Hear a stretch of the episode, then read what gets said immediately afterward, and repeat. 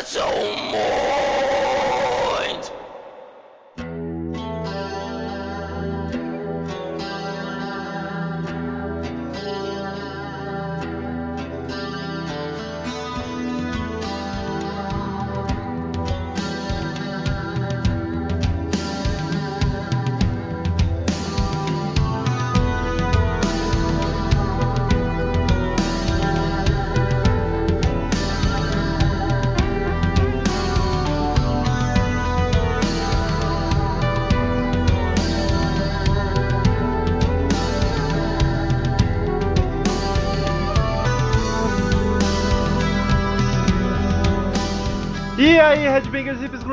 Góticos e pessoas de merda que escutam essa bagaça. Eu sou o Romulo Metal e esse é mais um episódio do podcast Crazy Metal Mind. Gritei menos hoje. Estamos aqui com o Daniel. Não estamos com o Daniel, estamos aqui com Douglas Renner.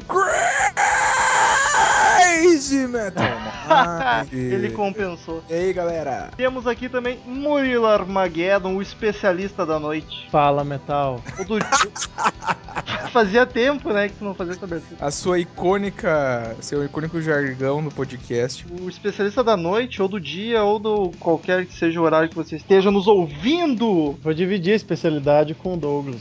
Não, eu sou, eu sou, sou um, um ouvinte casual de Dream Theater. Mas então, só pra explicar pros ouvintes, o Daniel teve que levar o Cid Moreira no, no médico, Geriatra. geriatra, isso mesmo. E daí ele não pôde se fazer presente, como é um álbum de Dream Theater, ele não curte muito, então unimos o único agradável. Se livrar do Cid e do Daniel junto e falar Vou falar a de verdade, o, o Cid Moreira, explicar pros ouvintes, ele, ele tava com, com pequeno, pequenos sintomas de esqui- esquizofrenia. Ele caminhava na rua. Não, é, eu fiquei sabendo isso. Ele, fica- ele caminhava na rua e a sombra dele ele achava que era o paladino mascarado, o príncipe negro, vulgo Mr. M, cara. Ele achava que tava sendo perseguido pelo Mr. M, na verdade era a sombra dele. E o Daniel, nada mais justo, fez as honras de levá-lo a um médico especialista pra tratar esse problema que acontece com pessoas que têm mais de 90 anos de idade. Mas então vamos lá, pra alegria de Murilo Armageddon, vamos falar de uma das suas bandas favoritas e E... seria o seu álbum favorito do Dream Theater? Hum, bela questão, amigo Metal. Mas qual é o álbum que nós estamos falando, nosso ilustre âncora? Images and Words. Isso, End. Words. Cara, esta que é uma obra icônica do Dream Theater, né? Eu não diria que ele divide a primeira posição com o Scenes from a Memory. No teu ranking pessoal. No meu ranking pessoal que eu fiz. Tu que é um cara que odeia estatística, mas faz bastante rankings. Não, pior que Ô não. Murilo. Murilo ah, Armageddon. Esse álbum aí, cara, ah, quando tu ouviu a primeira vez Imagines Words, que é o, é o segundo álbum Dream Theater, Uhum. ele tem várias diversas peculiaridades, como nós falamos no Back in Black. Imagines Words é um álbum clássico do, do Dream Theater, mas ele começa um- com uma sonoridade mostrar o que veio ao mundo do Dream Theater e com um novo elemento na banda, né, cara? Exatamente, foi o segundo disco da banda e foi o primeiro que entrou vocalista que tá até hoje, que é o James Labrie. Aproveitando o gancho, diga a formação da banda nesse álbum. A formação nesse disco é a que é considerada a clássica por muitos dos fãs, principalmente os mais antigos, né? Que é o James Labrie no vocal, John Petrucci na guitarra, John Myung na bateria. Opa, opa! Opa! John Myung no baixo. Você está equivocado. Opa, me equivoquei. Kevin Moore nos teclados e o Mike Portnoy na bateria. E É. esse, esse É disco a minha aí formação preferida do Dream Theater. Também acho. Diga-se de passagem. Também acho. É uma formação que durou apenas dois álbuns, mas que marcou, assim, o estilo, né? Porque o, o, o Images and Words é um disco que eu considero, assim, e muitos acredito que concordam comigo, é a bíblia do prog metal, assim, em termos de referência, né? Tu quer procurar o álbum definitivo desse gênero, que é a mistura do rock progressivo com o heavy metal, o Dream Theater sintetizou no Images and Words os elementos principais e criou uma obra, como já disse, icônica, né? Pra mim é um dos poucos discos que eu já ouvi na minha vida que são irretocáveis, assim como eu falei do Angels Cry do Angra no outro podcast. Bom, o que falar, né? Nota 10 pra mim. De que ano e que é? Ah, fazendo compara- o comparativo. Opa, desculpa. Vai, vai falando. Não, não, só, o lançamento foi em 7 de julho de 92. Olha só, eu tinha um ano de idade. Tinha dois, não, oito anos.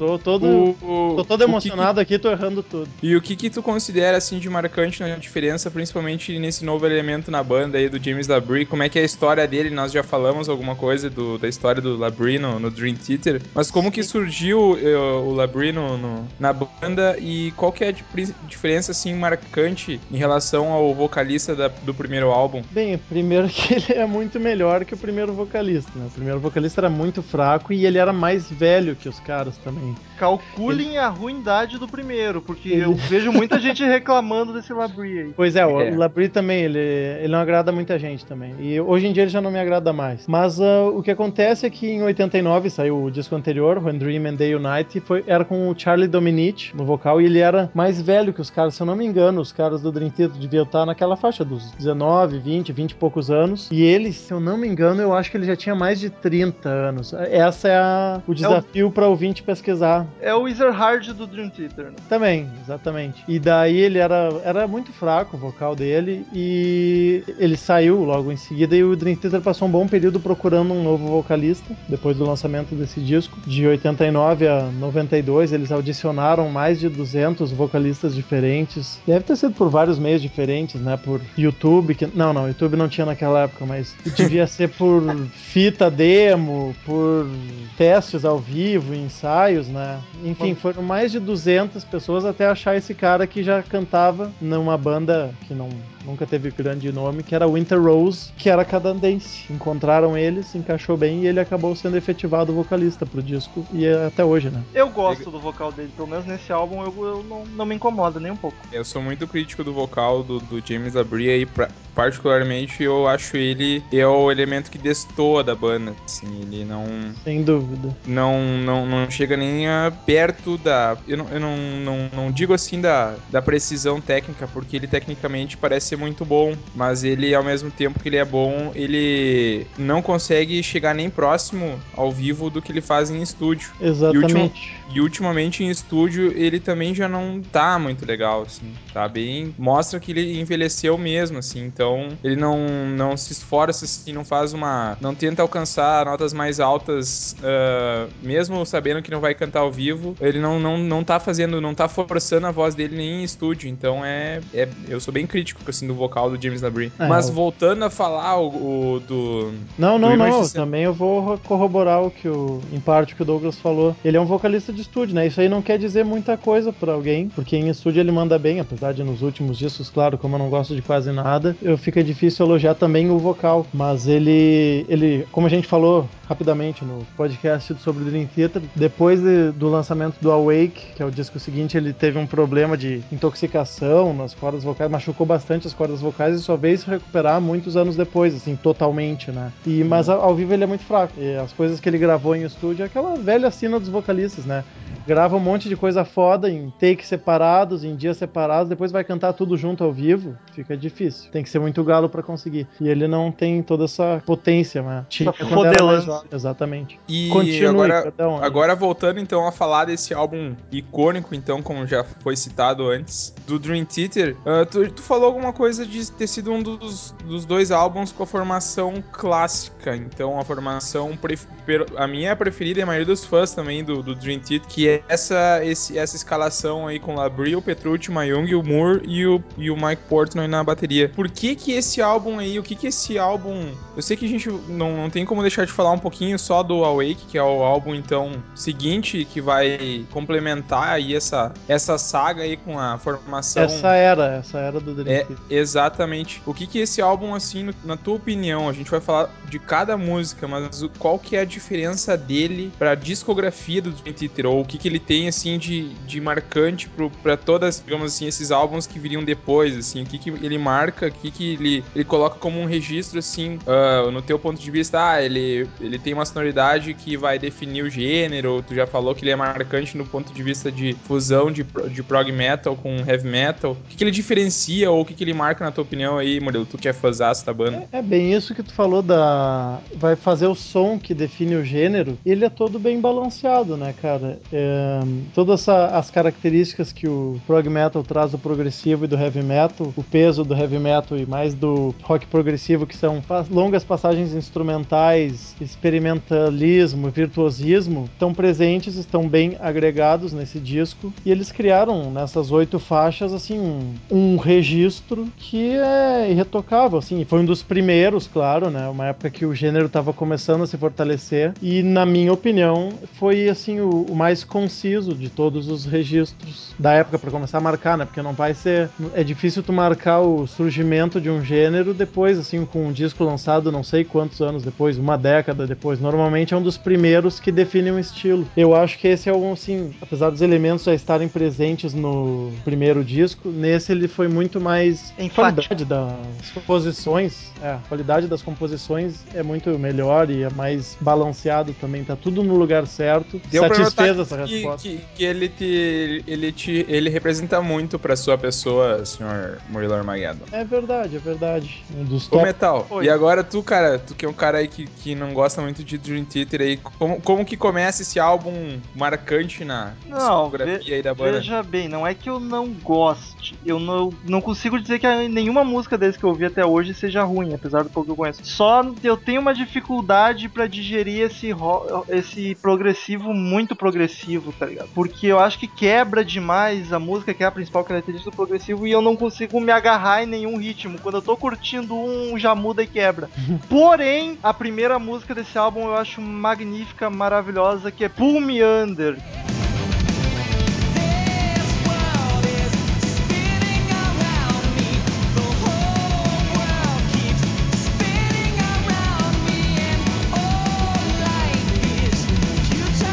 Ela, apesar de ser prog, dela ter as quebradas, ela é mais orgânica, como o Murilo fala, e eu consigo me identificar mais com ela, me toca mais essa música. E eu acho linda, cara, o refrão, então, pum, é lindo. É, é a faixa que começa aí o, o- esse disco aí do Imagines and Words. E é, é tranquilamente a música mais conhecida do Dream Theater. É pra ver como eu sou poser e eu não conheço quase nada. É, é a minha música que todo poser diz. Eu adoro Palmiana. Pergunta assim, ó. Tá uma rodinha ali, dois, três brother ali conversando, daí começa a falar do Dream Theater. Não, mas Paul Meander, olha. O É que Meander. É que os bitolados ficam pedindo em todos os shows. É a mais comercial deles, né? Uma das, pelo menos. Sim, É a inclusive. mais comercial essa. Eu acho que é a mais. O que mais se aproximou assim de um. Não, é, é sem dúvida o que mais se aproximou de um grande hit na questão comercial, né? Então. E sem dúvida também a música que impulsionou a, a vendagem de discos e, a, e, a, e principalmente a aparição do, do Dream Theater na MTV. Exatamente. Fizeram até videoclipe pra ela.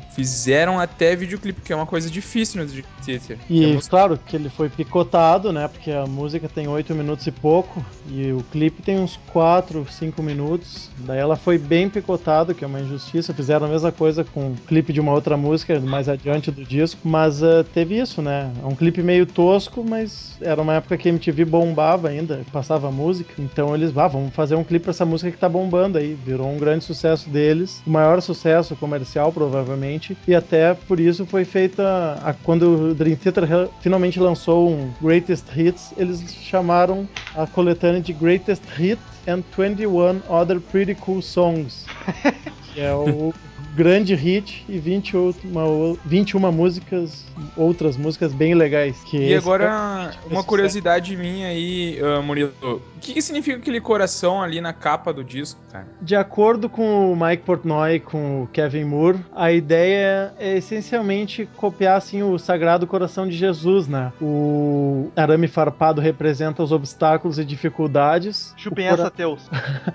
o coração significa perseverança e força e o fogo é, simboliza a energia e paixão. Mas Amém. olha só que inspirador que é. Tu, É. tu ouviu uma explicação sobre uma capa de uma música, de um álbum, de uma banda progressiva, cara. Tem toda uma simbologia por trás daqueles elementos. É um dos símbolos do Dream Theater, esse coração pegando fogo com arame É, eu acho que esse aí, aquele o, e o logo do Majestic, ele é os principais que remetem à banda banda ali. Pois é, Pull Me Under é sem dúvida a música mais conhecida do Dream Theater e é uma música muito foda. Não, não quer dizer por ter sido o hit da banda que ela não é uma música que tem lá seus, suas grandes qualidades, né? Exato. Pode, pode falar que, por exemplo, eu particularmente, eu vou, vou falar, vai ser uma, uma frase recorrente nas, nas discussões sobre, a, sobre a- as músicas do álbum, mas o Kevin Moore, pra mim, é o grande elemento que destoa nessa fase áurea aí do Dream Theater. Ele não é o, o, o artista aí da banda, talvez o mais lembrado, porque o Portnoy é um cara que se tornou com o tempo até muito, não, não, pela, não pela postura dele, mas por realmente ser muito reconhecido e se tornou um cara pop, assim, todo mundo conhecia o Portnoy. Ah, o Portnoy do Dream Theater, até a banda ficou conhecida bastante por causa dele. E o, mas o Kevin Moore é um dos, dos compositores aí da, da letra da música, se não me engano. Sim, a letra É é, isso, dele. né? A letra é dele. É, ele tem três letras nessa, nesse disco, e além, claro, o pessoal que já ouviu os outros podcasts sabe que eu sou um grande fã do Kevin Moore e um dos meus grandes ídolos da música, e uma das coisas que eu mais gosto também são as letras que ele faz. Essa letra é inspirada na história do Hamlet, mas não é sobre o Hamlet, assim, é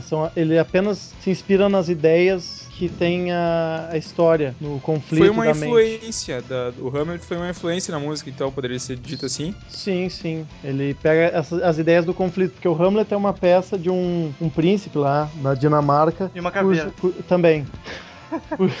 Cu- cujo pai recém morreu e a mãe se casou com o tio. E ele, ele fica. na- ele tem suspeitas, fortes suspeitas que o tio assassinou o pai dele.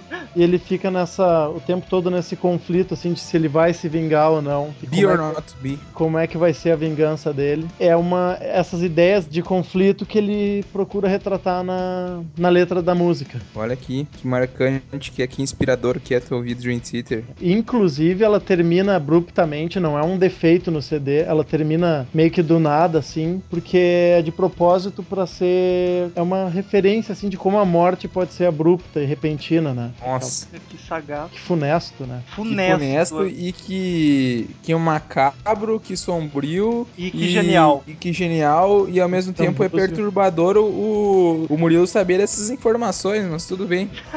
É, Tô ligado, velho. É o FAQ do Dream Theater. não.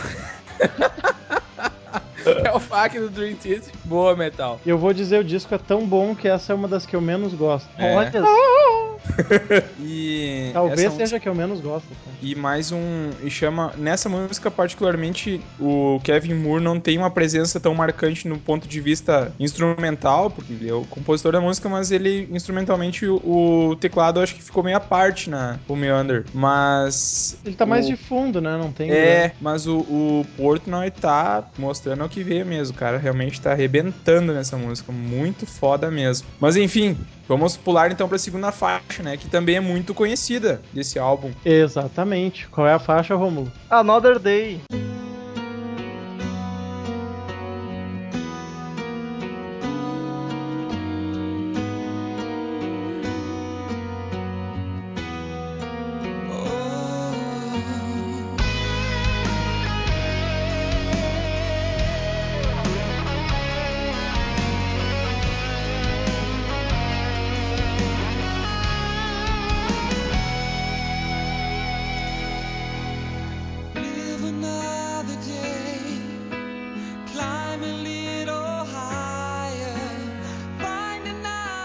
Bem. mim é exatamente o contrário da Pulmeander. O que a Pulmeander tem de maravilhosa e genial, a Another Day tem de chata pra cacete. Eu não aguento ouvir ela 3 segundos da música. Que isso, cara? Eu até. Se eu, se eu forçar bastante, eu consigo ouvir até o sax entrar. Depois não, não rola mais. Desculpa, Dream Theater, mas essa música é a única de vocês que eu ouvi até hoje que eu não consigo digerir. É muito chata mesmo. Nesse momento, o Porto não tá ouvindo o podcast correndo uma lágrima no rosto dele. Ah, cara, é tá muito trilha de tá ouvindo com peixe babel no ouvido. É muito trilha de novela, cara. Não é, não é rock and roll, cara. Não é, É uma música prog. que... Ah, baladinha prog. Mas é baladinha demais, cara. Mas ela, ela distou, ela distou bastante das outras músicas do, do álbum, né? Ela tem, Ainda bem, né? é, ela realmente ela é, é uma música à parte, né, do, do, do Imagine Words. Por ser realmente uma música mais calma, mais uma baladinha mesmo, e, e ao mesmo tempo ela tem uma. Ela é muito uma música muito conhecida, talvez exatamente por, por ter sido uma música não tão ah, rápida ou tão, tão prog quanto as outras faixas do álbum. O, Ah, o- tu falou. Aju- ah, ajuda a destoar ainda mais aquele solo de sax no meio da música, né? é, Cara, eu, eu tenho muita impressão que a Another Day é música pra avó, tá? Bota tua avó ouvir Another Day que ela vai adorar, eu tenho certeza. Por que que tu acha que essa música aí não é a música que tu menos gosta do álbum, Murilo? Tu falou que o Paul Miller é a que tu menos curte. É, praticamente, assim. Ah, Ah, cara, é eu acho muito bonita essa Another Day. Ela é curtinha, não compromete muito. Que bom, né? E tem um refrão muito bonito e na no meio ali tem uma passagem bonita, diferente. É, ela trata da luta do pai do John Petrucci com o câncer. A letra é Olha composta só. pelo John Petrucci e essa ele se inspirou nessa batalha que o pai dele estava travando contra o câncer. Até infelizmente mais tarde, alguns discos mais tarde ele até compôs uma outra sobre a morte do pai dele, que né? Que que eventualmente perdeu a. que é a Take Away My Pain do disco Falling into Infinity. Mas tô me adiantando, né? Só, só ilustrando todo o contexto pros queridos ouvintes. E essa música ela tem uma característica que falou de sax, né? Tem um saxofone no, que faz um solo, né? No, no- na- durante a música. Quem é que faz esse solo aí de, de sax aí? Tu... Kennedy, Oh, é, Jay Beckenstein. isso que era um. Fala aí quem era, meu. Sei lá quem era, meu, só vi nos créditos aqui. Jay Beckenstein. É um saxofonista estadunidense, um dos mais destacados músicos de jazz fusion. Participou decisivamente da nova versão do jazz contemporâneo que, que remonta ao final da década de 70 e início dos anos 80. Eu sou um grande conhecedor de jazz, então eu não li isso no Wikipedia. Com a Pode ser. palavra Rômulo Metal. Mas o, o Another Day realmente é uma música que bem destoa bastante, até pela exatamente por ter sido uma música mais, mais voltada realmente para uma sonoridade mais balada, digamos assim. Não que seja uma balada, mas comparada com as outras faixas, realmente ela é bem mais tranquila, digamos assim. É uma balada, assim. É, é uma balada, é uma balada. Mas, falando de música mais prog, então, nada melhor do que falar de Take the Time.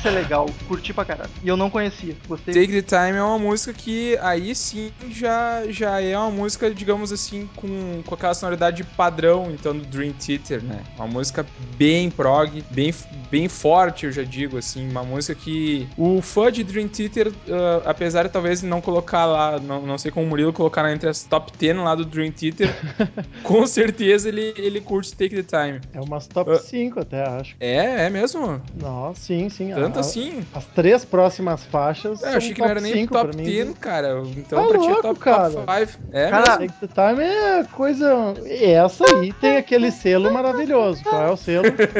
Frenesi exuberante. Exatamente. Esse aí tem o, tem o polegarzinho ali no Wikipedia ali do, do, do, do selo Murilo e tem três estrelinhas do lado ainda.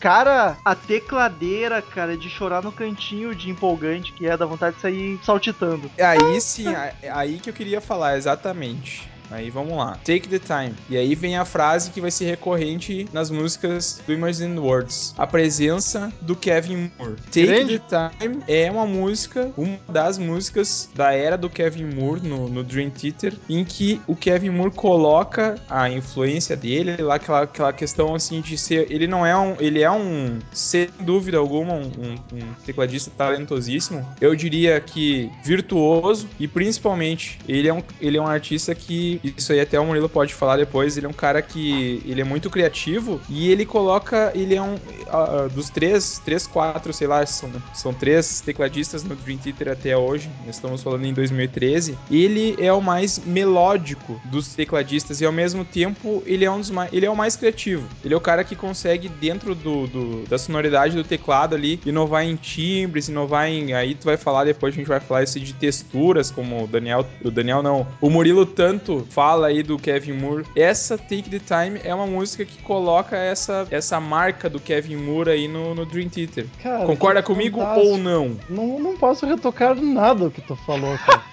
Vocês querem ficar só? Eu posso dar uma complementada, mas é exatamente isso. Essa questão do Kevin Moore, o talento dele pra escolher os timbres, né, que texturizam a música, fica muito bem escolhido, ao contrário do nosso amigo hoje em dia, que é o tecladista lá, que eu não mencionarei, Frank Aguiar. o Eloy Jordan Fritz. Rudess. É, o Jordan Rudess. Mas Mas é é, careca. Não gosta do Jordan Rudess, Douglas tava esperando eu já falei isso na retrospe... no podcast da retrospectiva, né? mano? Mas Mas eu ele não não lembro.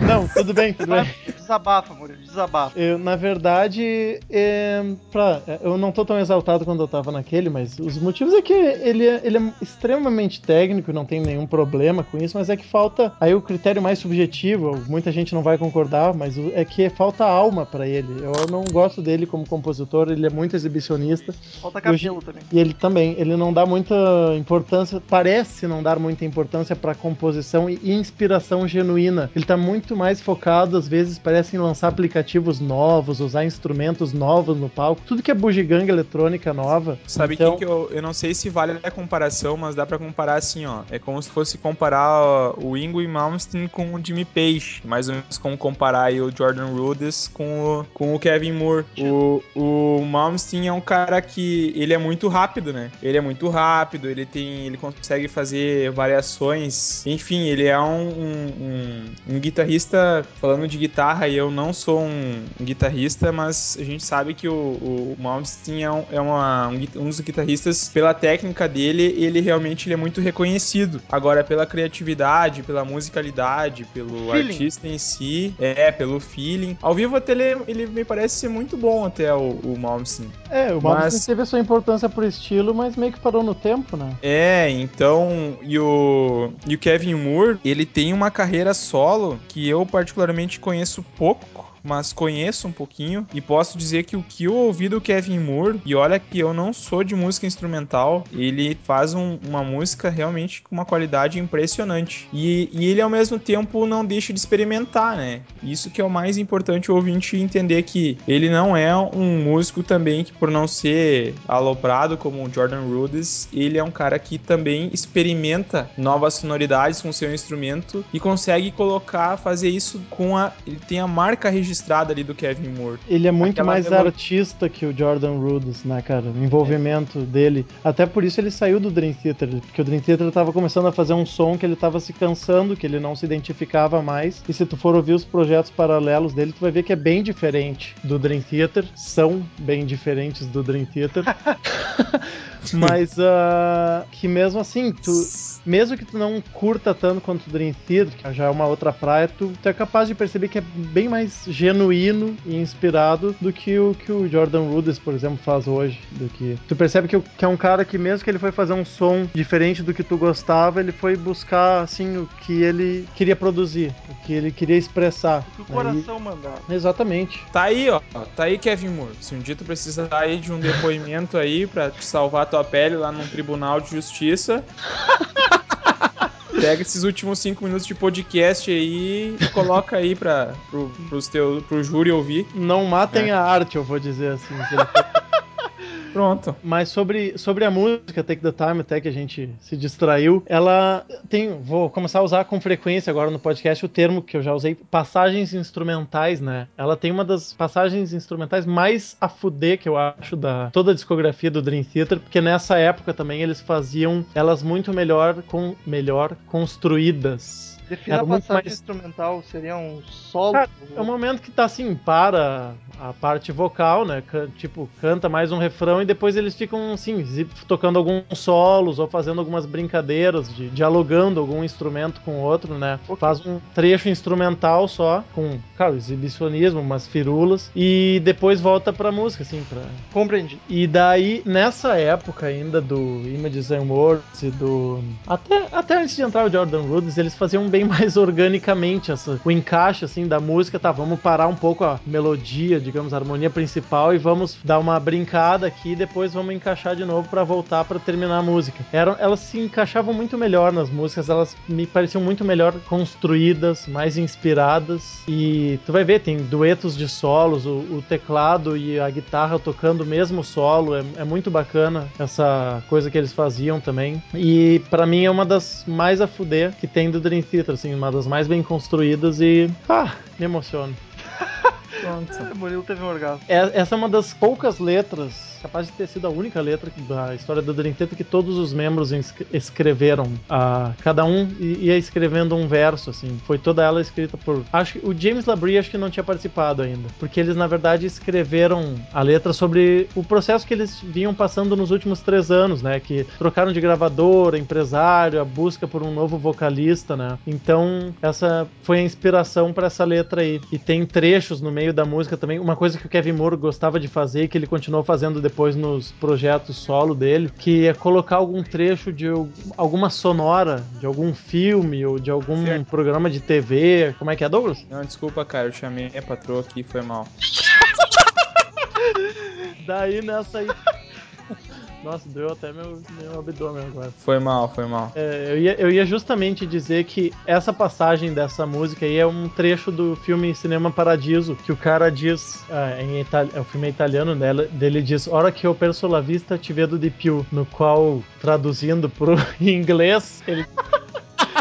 Now that I have lost my sight, I can see clear. Ah, bom. Por- Não, eu, eu traduzi antes do pro inglês porque tem um verso na música que é muito parecido com essa frase, né? Que ele canta I can see much clearer now I'm blind. Que traduzindo assim, essas duas é agora que eu estou cego eu consigo ver mais claramente, né? É, ele canta esse trechinho um pouquinho antes de ir pra, pra, pra parada instrumental, né? E toca esse trecho também da, do filme. E mais uma curiosidade também que eu queria compartilhar sobre essa música. Se for ouvir aos 4 minutos e 18 segundos, tem uma melodia que ele toca na guitarra que é uma linha vocal da Me Under. né? Under. Não, não é o refrão. É aquela parte This world is spinning around me, this world is spinning without me. Ele toca isso na guitarra. Uma brincadeirinha assim, né? Coisas que os progre- progressistas, progressivos gostam de fazer.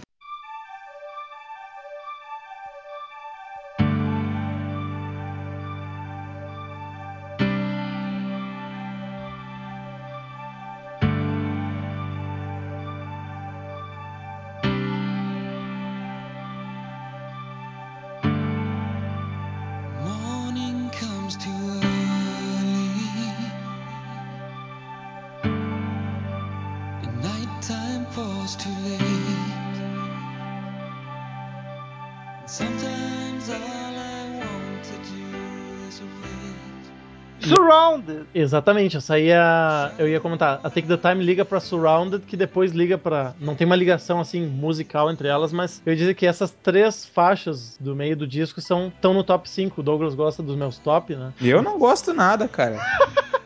Tu que não gosta. Lembra toda hora. As três. Mas exatamente, ironicamente, eu lembro. que, fique, que fique registrado isso aí. Eu lembro ironicamente, eu gosto de ouvir só pra dar risada. Ah, eu sou falcatrua mesmo. Sou o elemento mais pau no cu desse podcast aqui. Não, o pior é o Daniel. É, o Daniel é foda. Daniel acaba com a moral de qualquer convidado.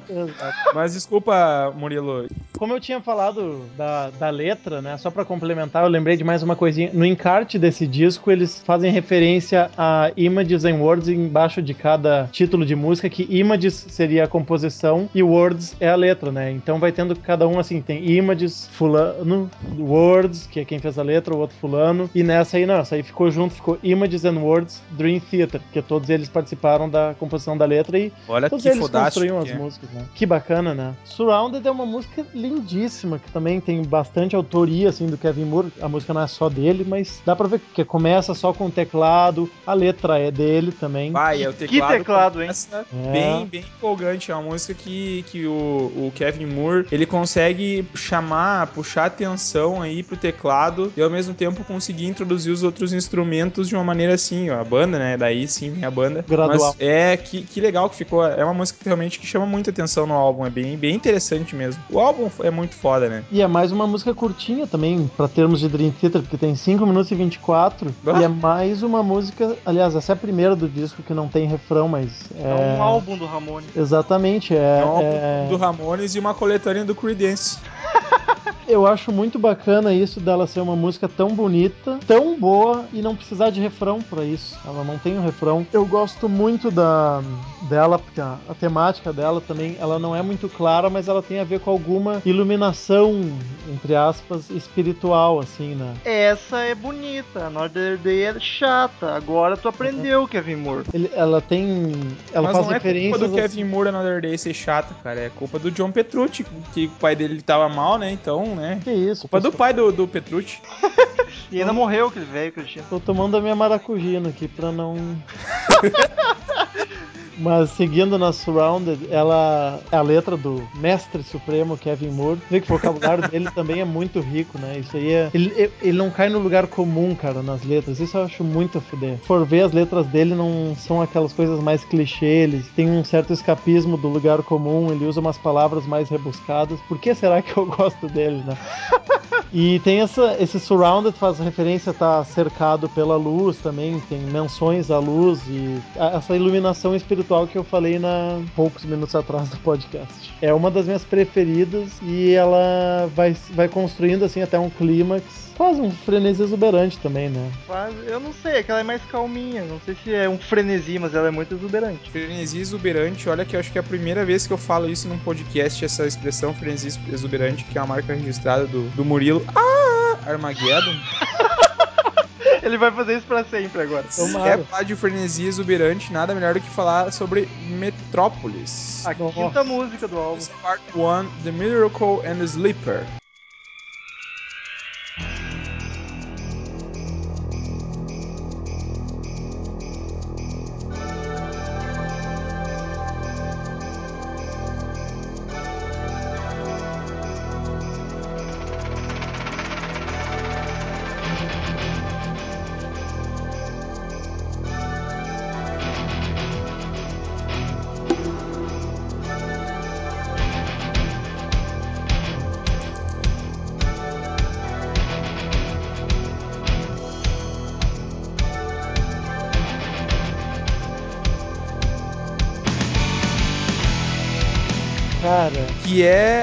Essa sim, eu posso dizer que é a minha música preferida do Dream Theater. É a música que chama, assim, ó, a sonoridade dessa música aí. E é uma música que eu era viciado até há pouco tempo, assim. E, essa música é a cara do Dream Theater, né? e não tem como enjoar dessa música, dá pra te ouvir tranquilamente todo dia aí, porque cada vez que tu ouve, tu descobre uma nova, um novo elemento, uma nova faceta da música aí. Mas assim, ó, ah, Metrópolis é uma música realmente que. Puta merda, é foda definir, porque é uma música muito foda, cara. É muito, muito, muito, muito foda. É, Mais se- uma vez, se eu- tu- Diga, diga, Romulo. Eu sou um leigo e não conheço quase nada de Dream Theater. Não vão por mim, mas eu não gosto dessa música, nem um pouco. Não me surpreende. Não é chata, ela não é chata nem a do Day. A do Day é chata pra caralho. Essa, a Metrópolis eu só não consigo me apegar a ela por causa da quebradeira. Eu acho que ela quebra demais. É fica difícil, muito né, cara? mecânico. São, são nove minutos e meio sem refrão também. ou Também seja, é, é, Nove é, minutos complica. e meio sem refrão. é quase um Legião Urbana. Se tem uma música, assim, que. É, é- como eu disse, é a cara do Dream Theater. Se tu não conhece Dream Theater, quer conhecer o som da banda, e tu vai ouvir uma música só, essa aí, pra mim, é a ideal.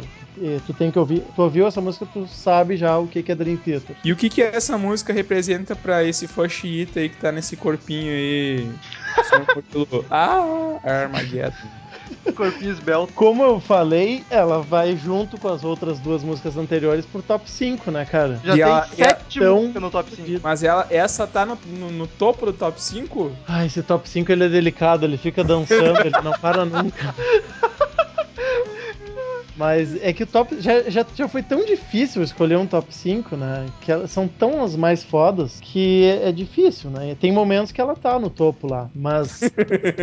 tem momentos que ela tá lá no topo, mas depois aí tem uma nova, uma nova, uma nova fase aí, uma nova sonoridade que tu começa É. a curtir e ela, Ela tá sem ritmo de jogo, ela cai um pouco, assim, gente, mas, mas não sai de lado. Nunca, nunca sai da zona da Libertadores lá. Cara, ela, mais uma vez, tem uma passagem instrumental fudidaça, extremamente espetacular. Selos frenesia exuberante, sem dúvida alguma. E, cara, é um- uma passagem. Ela, boa parte da música é essa passagem, assim, que ah, acho que ali pelos 4 minutos alguma coisa, o cara canta por último, e daí vão, toca essa passagem e volta a cantar lá pelos 8 minutos e tanto. E a música termina às 9 e meia. É uma longa passagem instrumental muito bem construída. Eu gos- gostava de uma característica dessas desses momentos agora instrumentais dessa época porque elas eram muito bem construídas e porque eles não tinham a necessidade assim de se entregar, bah, vamos construir um clímax fudido e vamos pá, estourar com tudo. Tu vê que eles parece que eles elevavam a tensão lá no limite quase, mas nunca estouravam em definitivo, eles ficavam te segurando assim. É, uma, é um talento que eles tinham do, claro, isso pode ser muito subjetivo, mas não, não importa. A mim transmitia esse sentimento de levava a ansiedade lá em cima, agora agora vai estourar não e eles daí aos poucos iam arrefecendo de novo. Agora vai ficar boa, agora vai ficar boa e não fica nunca. diminuindo assim e daí volta pra Deve ser uma boa experiência ouvir essa música bêbado, né, cara? Porque o- ela tem uns 4 minutos, assim, ela- é aquela explosão, assim, que o cogumelo, antes de explodir ali, ela- ela- ele fica, fica um barulho infernizante ali, e a bomba tá ali querendo estourar e parece que não vai estourar, e vai estourar e não vai, e vai, vai, não vai, vai, não vai. E nesse meio tempo aí o, o Kevin Moore começa a pirar no teclado, e daí vem o Petrucci fodasticamente, meio que duelando, e daí eles fazem duas músicas diferentes e voltam, e é uma loucura, cara. Metrópolis é uma loucura total, assim. É o que o Murilo falou aí, pode que ser considerada aí a música que resume o que é o Dream Theater musicalmente, assim. o finalzinho, o final, final, desculpa, Romulo, é que o finalzinho dela é a mesma coisa assim que eu me- falei sobre a passagem instrumental. Ele tá lá, tipo, tocando os pratos lá e parece que ele vai estourar com uma batida final, pá, assim pra terminar categoricamente não, eles só silenciam assim. E- Fica assim e- um gosto de putz, não, não cheguei no clima, quero mais, quero mais. Dá vontade de ouvir de novo a música. E o Kevin Moore, assim, ele coloca uma dramaticidade na, na- no teclado dele, e ao mesmo tempo ele, ele coloca uma. Ele, a gente fica angustiado, porque ele, ele começa a fazer a música pirar, assim, ó. É uma música que tem uma força na- na- no teclado e no- na guitarra do Petrucci. O Petrucci tá muito foda, só que eu chamo muito atenção pros baixistas dessa música. Os baixistas. Os baixistas, puta que pariu, o Mayung faz um solo de baixo nessa música aí que é do caralho. É um É do caralho. E olha que eu não sou fã do instrumento, hein? Mas o Hum. Mayung destrói o baixo dele nessa música aí. Foda mesmo. É verdade, é verdade. Tem um momento ali que para pra ele fazer um solo e É, exatamente. Esse momento é um momento, um dos momentos, um dos momentos épicos de Metrópolis, que é uma música toda épica, assim. Exatamente. E ela é uma música que a letra foi escrita pelo John Petrucci, inspirada, novamente, não relata, ela é inspirada na lenda de quem? De quem? Rômulo De quem? e Remo. Olha só. que é a Olha fundação de só. Roma, né? É uma das, uma das lendas da, da fundação de Roma é sobre os gêmeos Rômulo e Remo, né? Que eles, teoricamente, eram ligados telepaticamente. E a letra fala sobre um conflito de dois irmãos e a- essa disputa que, eventualmente, serviu... Ela, ela é um pouco abstrata, né? Ela não é muito definitiva, mas esse é o tema. São dois irmãos que nessa letra, elas, nessa música, eles são referenciados como The Miracle and the Sleeper, é como eles são chamados, assim, é, é uma coisa meio metafórica, né? E eventualmente, claro, na parte 2 da Metrópolis, que é o disco Scenes from a Memory, é, ela serviu de inspiração também para a história que eles contaram no Scenes from a Memory, também que envolve dois irmãos disputando o amor de uma mulher, mas isso a gente vai entrar em detalhes quando a gente gravar o podcast sobre o Scenes from a Memory. Tá, e Metrópolis, ah, no álbum, ele não, não tá faltando nenhum apóstrofo nesse, nessa música aí, na, na escrita ali, na grafia dela. E ele é bem. É bem. é bem sucinto ali, ficou bem claro que Metrópolis parte parte 1, né? Parte 1, The Miracle and the Sleeper. E a Exato. parte É um 2. subtítulo, né? Exato. E a parte 2. Que é dele. Existe, veio no futuro. Eu acabei de falar isso, meu. Tá, cara, mas eu, eu- é que assim, ó, tu não falou que, que existe uma música, né? Existe um, um- um take aí na, na, na internet. Ah, tá, perdão, perdão. É, eu pulei, eu pulei a partezinha do meio, que o disco, a parte 2, que o, que o Douglas tá falando agora, que virou o disco Scenes from a Memory, era uma música também que eles fizeram, que tava com 27 minutos, e daí eles desmembraram essa música e resolveram desenvolver um conceito mais abrangente, uma história mais desenvolvida, que virou o disco, né, que é o Scenes from a Memory, que é a parte 2 do Metrópolis. A primeira essa inspiração, essa coisa mais metafórica da disputa de dois irmãos ligados telepaticamente, e a parte 2 é uma, uma história que é inspirada nesse conceito, né? São dois irmãos disputando amor de uma mulher.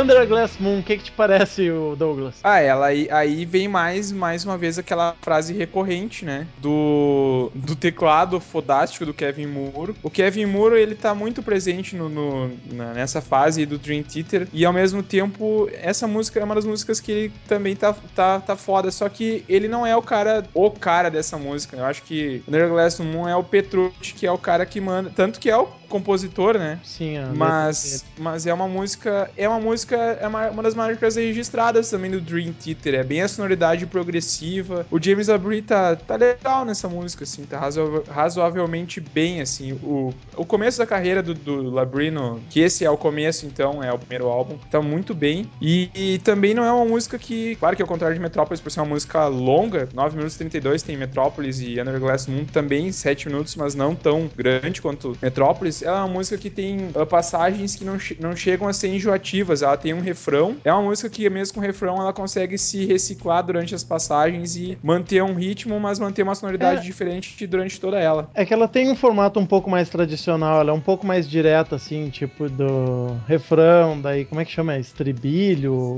Me fugiu agora o nome musical. eu do- também me fugiu aqui. O... Trofe. Não, estrofe é cada verso. Não, não, verso é um verso. É estrofe, refrão, estrofe, refrão, e daí tem um solo. Só que a preparação desse solo ela é um pouco mais assim, cadenciada. Eu até não chego a considerar assim uma passagem instrumental nessa música como eu considero nas outras. Pra mim é o solo É, de guitarra. Só que ele tem uma preparação assim pra agora vem o solo. E o solo é um dos mais emblemáticos do Petrucci, assim. É. Exatamente. Ele destrói, ele, ele faz várias coisas. Infelizmente nenhum de nós é especialista em guitarra pra explicar, mas é um solo bem versátil do Petrucci, cavalesco e que é, Cavalesco. E que é marcante assim, até qua- quase que uma videoaula o solo dele. Eu acho o riff dessa música muito a fuder, cara. É bem bacana. Bem pesadinho, assim, bem marcante. Eu acho muito lindo. É, e é uma das letras mais viajandonas, assim, do Petrucci. É, não, é uma coisa que não tem muito sentido, não dá pra tentar explicar um tema aqui. Ele tava viajando na maionese, tanto que o título traduzido em português é Sobre, Sob uma Lua de Vidro, né? Daí tu já começa a ver. E é- mas é bacana, eu acho mesmo assim é bacana porque eram letras mais inspiradas nessa época. De novo, vou ficar saudosista pra usar o Dream Theater antigo e detonar o novo.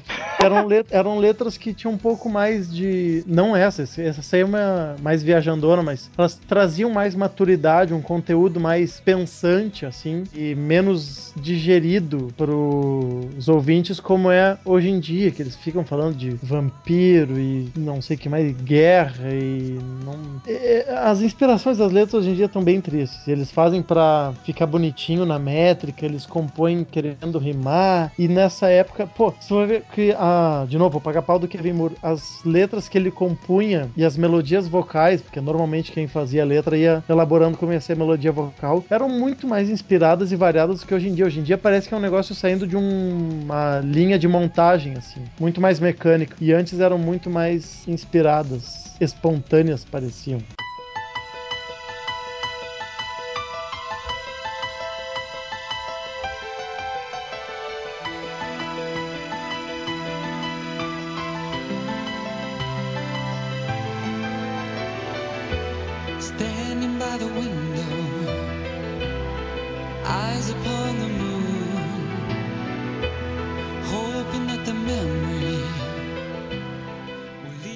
For Sleep, sétima música do álbum, penúltima, uma belíssima canção, mais calminha também, né? E Sim, rápido. só voz e teclado, né? É, é uma, é uma balada também, né? Dá pra chamar de balada. Se eu não me engano, é a faixa. A faixa não, porque a- tem a Regression, que é mais. O, o que que é uma essa, das essa é mais maior curtas do Theater, né? Dois minutos e meio só. Infelizmente, podia ter 12 minutos que eu ia curtir também. Que bonito. Eu achei muito bela essa canção. Mais uma que eu não conhecia, conheci pro podcast e estou apaixonado. Que bonito. Dream Theater me cativando, quem diria, hein? Daniel não vai acreditar quando eu vi isso. Mas olha só.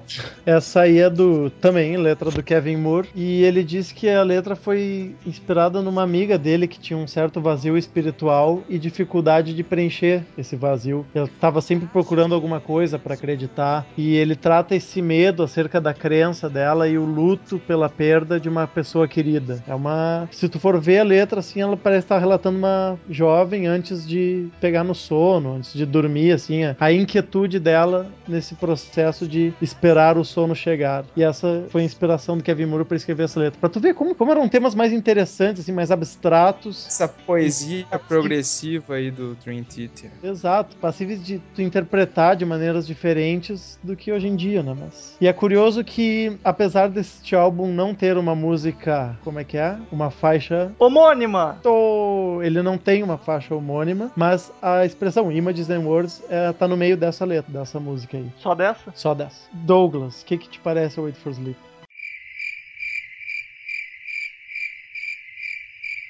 Douglas? Eu tava esperando pra dormir. Ei, meu Deus! Essa foi a pior piada dos mais de 70 podcasts que a gente Ah, tem que entrar, tem que entrar. Óbvio que vai entrar. Ah, Douglas se superou, bom, hein? bom, Ah, cara, eu, eu, eu- vocês faziam um combo. Eu só. Eu, Ele, ele fica todo sem jeito. não. Eu sou o rei das piadinhas, das piadinhas fracas, cara. Eu tava me contendo. Mas uma hora ia acontecer, né? Também, pô. Ai, cacete, isso me deu câncer. Gente, Não, mas eu, é, cara, eu não tenho muito o que falar porque eu ouvi só uma vez a música e não, não me chamou muito a atenção. Olha só que bonita Desculpa, a distância de opiniões. É, não, realmente assim, eu sei que é uma música que é só Kevin Moore e Labrie ali, mas mesmo assim, mesmo eu gostando pra caramba do Kevin Moore, não foi uma música assim, ó e tal. É também uma Mas- música refrão também, né? Assim, Sim. Às vezes dificulta pra grudar, pra chamar atenção, mas dois minutos e meio sem refrão. Em É, compensação, a música que fecha o álbum É a mais longa. Saímos da mais curta do disco pra mais longa, né? é a única música que foi feita a letra então pelo ilustre baixista John Mayung, que é. Learning to Live.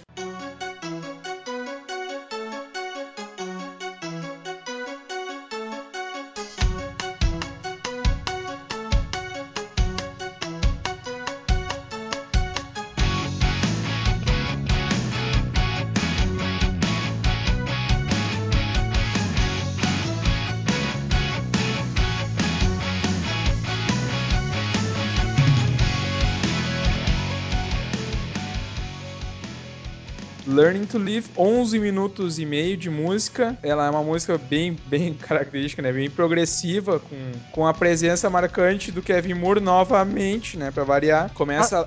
Mas Oi, essa né? intro de teclado dele eu não, não achei tão harmoniosa quanto as outras. Não me E chamou. olha como eu discordo completamente, cara. Eu, eu acho que é uma das intros de, de teclado do Kevin Moore aí que eu mais curto. Olha só. Learning to Live. E ao mesmo tempo, ele consegue. É a mesma situação que, claro que guardadas as devidas proporções, ele consegue manter aí do, da metade pro final da música o peso no teclado harmonicamente aí com, a- com o talento do guitarrista John Petrucci. Mais uma vez, né? Exato. Foda, que dupla, né, cara? Aliás, era um quinteto fodástico, foi na- nessa fase áurea do Dream Theater. Mas é uma música muito característica. O que que fala essa música? O que, o que que levou o Mayung a compor essa música? Tu que é um fã dessa banda tão...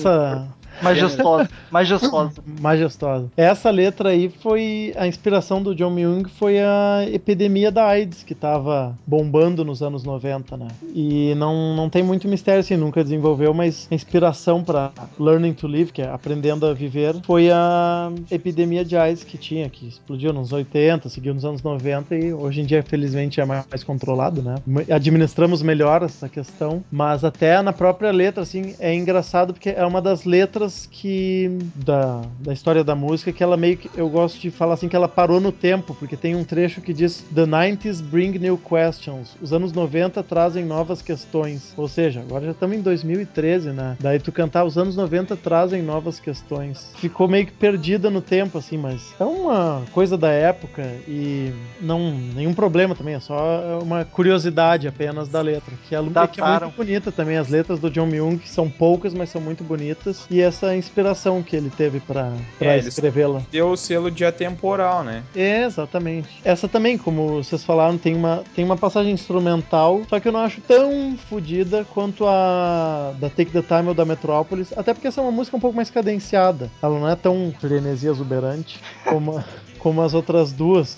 Mas é, é bem bonita também. Ela dá uma parada, começa um solinho de violão, depois entra o teclado de novo. Muito bacana. E até o Douglas comentou a introdução do teclado dessa. Vocês dois comentaram, aliás. Foi uma das que eu mais demorei para digerir, assim, na época que eu tava conhecendo o disco ainda. Demorou bastante para eu digerir ela, para aceitar, assim, mas. Me eu encontro nessa situação. eu reconheço, assim, depois, tendo absorvido toda ela, aquela introdução não me parece mais tão estranha, assim. Tô acostumado com ela, eu vejo ela se encaixando no resto da música. Acho bem legal. Tem mais uma curiosidade também: tem um trechinho da melodia que ele repete no teclado aos 8 minutos e 11 segundos, que é a melodia da Wait for Sleep. Ele repete ali no, no meio da passagem instrumental. Curiosidade também dessa música. Mas claro que essa fica mais clara ainda que aquele outro solo da que tem na Take the Time que remete a Pull Me Under. Eu acho que um álbum nunca foi tão bem defendido num podcast nosso quanto esse, cara. Se a Saraiva não vender milhões com esse podcast, nunca vai vender, cara. É, eu quero só ver quando chegar o dia que a gente gravar sobre Scenes from a Memory. Meu Ba- Deus. Ah, esse, esse, esse dia vai ser massa. Esse e dia eu- foi tri. E eu, eu, não, eu não sei, assim, ó, agora eu vou polemizar, cara. Agora eu vou aproveitar que o Murilo tá aqui com um cara que, que Preparar o gosta, meu gogó aqui. gosta de, de expor toda a sua raiva aí nos podcasts e, e a, e a fúria contra o que ele entende como errado. Mas Eu adorei essa definição. Systematic Chaos, cara. Systematic Chaos. É uma, um álbum do Dream Theater que, apesar de ser mais pop, bem mais pop, é um álbum que tem um lugar cativo no, no meu ranking aí de, de álbuns progressivos. Murilo? Não é, Parabéns. não, e não, não é, é de longe um dos álbuns menos valorizados do Dream Theater, mas ao mesmo tempo não é dos mais odiados, né? Então já tá valendo. E eu curto pra caramba. Só queria registrar isso, que no meu não tá no meu top 2 ali. Vou, eu vou respeitar. Vou respeitar e dizer que ele tá assim no meu top 3 de baixo do Dream Theater. Exato, é o normal, esse é o normal. No, no bottom 3. Só porque tem Forsaken ali, mas beleza. Mas vamos Não, lá. É engraçado, eu detono o Dream Theater atual, mas eu prefiro prefiro muito mais ouvir o Dream Theater atual do que 99% das coisas que surgem hoje em dia na música, né? Ah, é porque tu é um fascista, é- né, cara? É, exatamente. Eu sou um saudosista. Tu, tu é uma viúva do Kevin Moore. Com orgulho. E eu também sou. não, não, tirei a aliança ainda. Deus. E eu não, não me, eu me incluo nessa também. Então, queridos ouvintes, compre na Saraiva 29,90 esse belíssimo álbum e esse preço não é nada. Esse monte de elogios que esse álbum recebeu. Ai, ah, compre lá na Saraiva 29,90 9,90. Vale muito a pena. Sucesso. Vamos nessa! Hey, oh yes, wait a minute.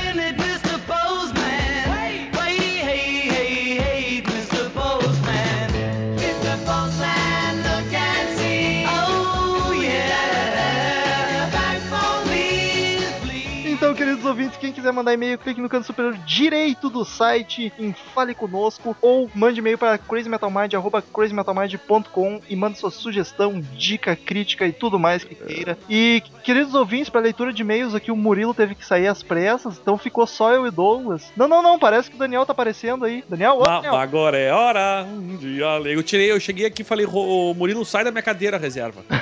Aí ele foi sentar no banco de reservas e eu voltei pra, Por que, que tu se para pegar o meu lugar. Houve que não, não pôde vir gravar. Ele foi, tu foi levar o Cid no médico, né? Como a gente tinha comentado no início. Não. Mas então, curta também nossa fanpage no Facebook, facebook.com.br crazymetalmind. Lá a gente posta notícias, fotos, conversa com vocês ouvintes. É muito bacana a interação com os ouvintes. Curta-nos no Twitter, curtir no Twitter não tem como, mas se conseguirem, beleza. Siga-nos no Twitter, tem os Twitters aqui embaixo. E vamos para os e-mails da semana. O Rafael Zistring mandou o seguinte, ele sempre participando, ele mandou a mensagem: Galera, valeu pelo especial Pink Floyd, muito, muito bom. Espero que continuem explorando bandas clássicas com calibre semelhante. Meus álbuns, meus álbuns, perdão, preferidos do Pink Floyd são More, que é de 69, Animals de 77, The Wall de 79, Wish You Were Here de 75 e todo o resto. Rus, rus.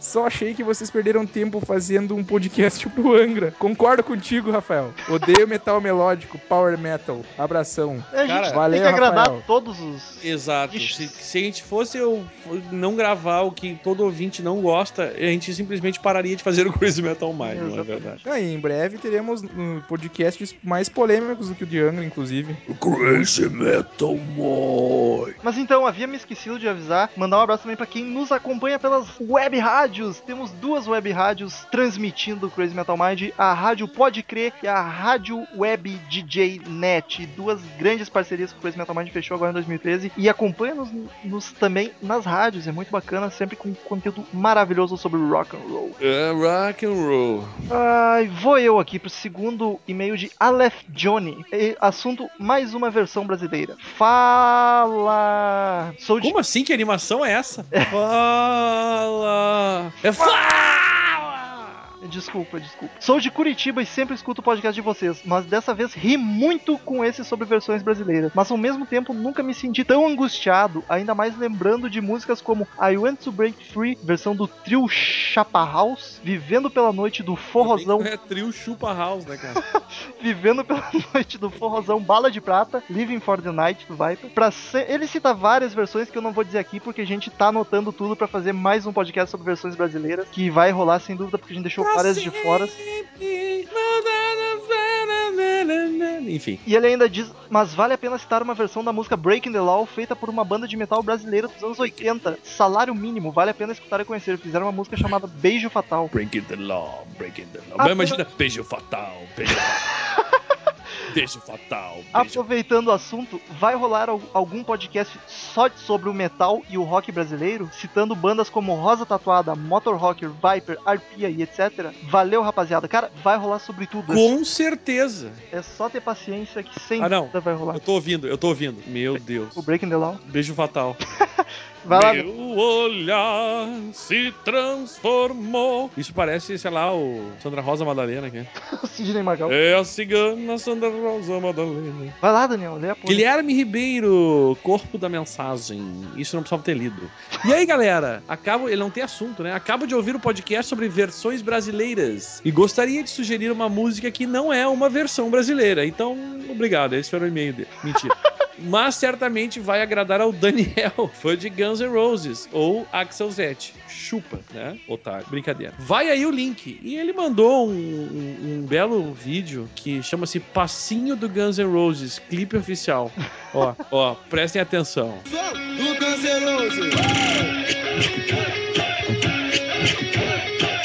É isso já, isso. isso já basta pra ter uma noção do que, que é. Enfim, eu não vou postar esse link aí, tá? Eu- Aí aparece o, o Guns N' Roses dançando e dan- dançando é ótimo. E esta bela porcaria. Muito obrigado pela contribuição genial, Guilherme Ribeiro. Nossa, estou emocionado. E agora eu vou para o de Wildsley Matias.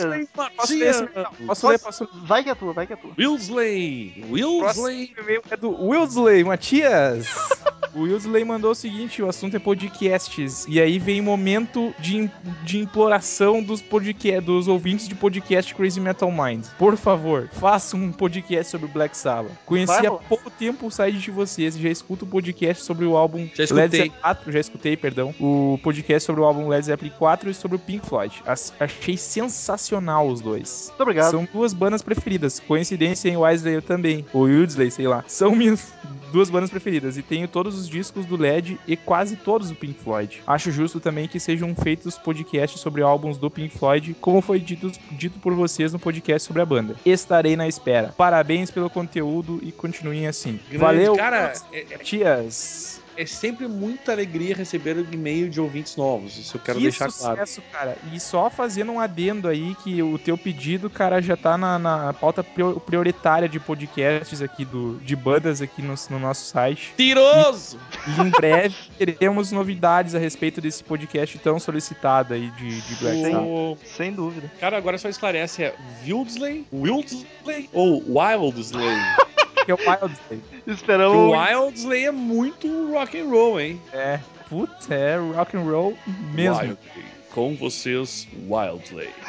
Esperamos e-mail pra explicar agora se, qual é que é o problema do nome. E não vale dizer que é Wildsley só pra se achar É, o só fodão, porque hein? eu comentei. Não, Tem que não, ser- falar- tem que ser justo. Tem que ser sincero. E agora, o momento tão esperado da leitura de e-mails. Com agora nós temos vinheta. Não sei se repararam, no último podcast já teve vinheta para a leitura dos e-mails do Tails. Vai lá, produção, vinheta e é contigo, Cid Moreira. E-mail do Tails! Ah!